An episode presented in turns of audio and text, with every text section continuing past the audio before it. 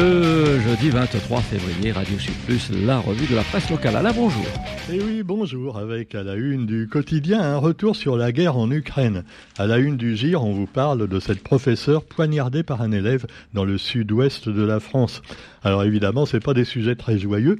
Et puis on va commencer par cette pauvre professeure. Alors apparemment un élève qui était pas bien dans sa tête et donc qui s'est approché de l'enseignante avec un grand couteau et qui lui a planté dans le corps. Alors les meurtres d'enseignants, il y a eu des précédents qui sont assez rares quand même, il faut bien le dire, mais déjà trop nombreux. Sans parler des bagarres entre parents d'élèves et enseignants ou élèves et enseignants qui là sont quotidiens, sans aller jusqu'au meurtre. Le plus connu évidemment de ces assassinats, on peut le dire enseignant, c'est celui de Samuel Paty, qui l'a été pour des raisons évidemment euh, euh, pseudo-religieuses, euh, le prof d'histoire-géographie, qui avait osé parler donc du Coran et des caricatures donc dans, pendant sa classe, ce qui a suscité la colère d'un de ses élèves de quatrième, et donc il l'a assassiné. Et puis bah, vous avez aussi d'autres exemples qui n'ont rien à voir avec la religion. On n'oublie pas également, évidemment, euh, en 2012, hein, ce prof de religion et trois écoliers juifs tués par Mohamed Merah dans une école donc de Toulouse. Mais à part ça, ce sont surtout des, des attardés mentaux euh, qui n'ont rien à voir avec des croyances et autres religions et qui finalement ne sont pas bien dans leur tête et qui passent à l'acte. S'ils en croient finalement ce que je lis dans le, le, récapitulatif fait par les journaux, il n'y en a pas eu tant que ça. il y en a eu un en 1983, en 1984, en 1992, 96, 2012, 2014, 2018 et 2020. Donc ça fait quand même, euh, bon, très peu de cas, mais euh, on souhaite que ça en reste ainsi parce que euh, on peut se demander si la société évoluant de la manière dont elle le fait, si ça va pas être de plus en plus grave. Et puis vous avez aussi, eh bien, le quotidien qui nous parle de cette guerre, qui n'en finit pas depuis un an en Ukraine. Et alors les clés, les clés pour comprendre la guerre, euh, c'est un dossier spécial du quotidien, voilà, qui essaie de ne pas être trop partisan, même si évidemment l'agresseur, c'est clair, ce sont les Russes et on n'attaque pas un pays finalement indépendant, même si on a peur que l'OTAN et les Américains mettent leur nez partout comme ils ont l'habitude de le faire. Bref, c'est toujours les Russes et les Américains qui emmerdent le monde, c'est pas nouveau et on le voit encore avec la guerre en Ukraine. Cela dit, la résistance donc du, président ukrainien peut poser quand même question. Est-ce qu'il n'y aurait pas moyen d'avoir démocratiquement, euh, euh, diplomatiquement quelque chose à faire pour euh, que cette guerre finisse? Parce que finalement, les, les territoires revendiqués plus ou moins par euh, Vladimir Poutine, eh bien, ils sont maintenant complètement détruits. Euh, entre autres, on parle de Mariupol, une ville sinistrée à 80% détruite, et puis d'autres également qui sont un peu à la zone frontière et qui ont été prises par les Russes, quelquefois reprises par les Ukrainiens. Et bref, les habitants doivent s'enfuir. Et où vont les habitants? Eh bien, quelquefois en France, où ils sont accueillis, c'est sûr, beaucoup mieux que les immigrants traversant la Méditerranée. Ah bah oui, ce sont quand même des Européens. Hein. Alors cela dit, l'accueil des Ukrainiens en vitesse de croisière, nous dit-on, ils sont environ 100 000, dont 20 000 enfants scolarisés dans des établissements français. Un an après le déclenchement de la guerre, le nombre de réfugiés ayant fui l'Ukraine pour s'installer en France s'est stabilisé malgré une vague de retour.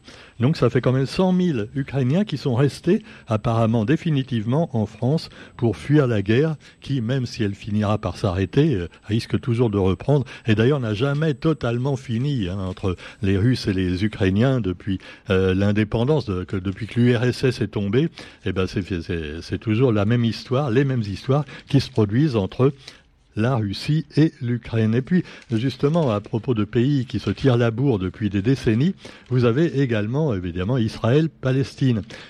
Alors là, on sait que bon, les bons et les méchants, on a l'impression que les bons c'est les Israéliens, les méchants c'est les Palestiniens. Là aussi, euh, c'est clair. En tout cas, c'est toujours les Palestiniens euh, qui battent le score des morts.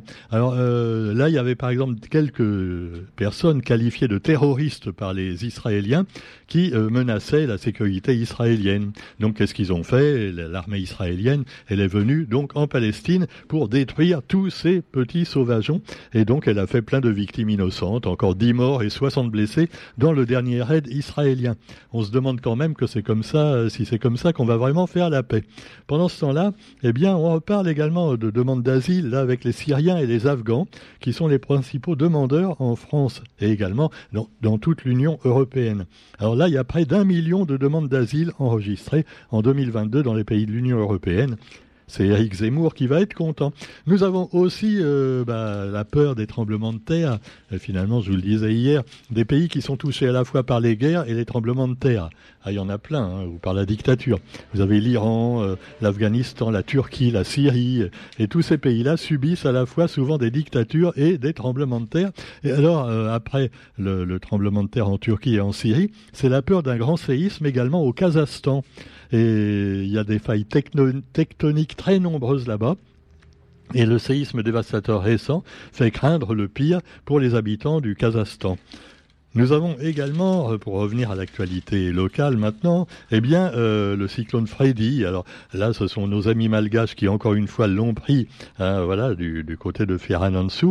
Et euh, pour l'instant, on ne compte pas encore le nombre de morts. En tout cas, il y a déjà des milliers de sans-abri. Et on revient sur ce cyclone qu'on n'a presque pas ressenti à la Réunion, même s'il y a eu quelques coupures de courant et autres petits problèmes mineurs par rapport aux problèmes de nos amis de Madagascar. En Inde, la démocratie est-elle en danger? C'est la question qui est posée dans le quotidien. Alors euh, euh, voilà, c'est sûr que quelquefois, même dans les pays démocratiques, on se demande si la démocratie n'est pas en danger. La preuve, par exemple, euh, Monsieur Mélenchon se le demande en France. Hein. Ah bah ouais, quand même.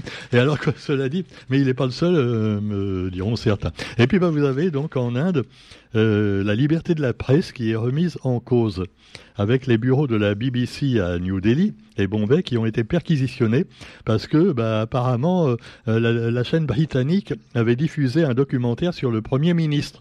Apparemment, ça n'a pas plu au Premier ministre qui a envoyé euh, perquisitionner les bureaux de la BBC euh, pour raison fiscale.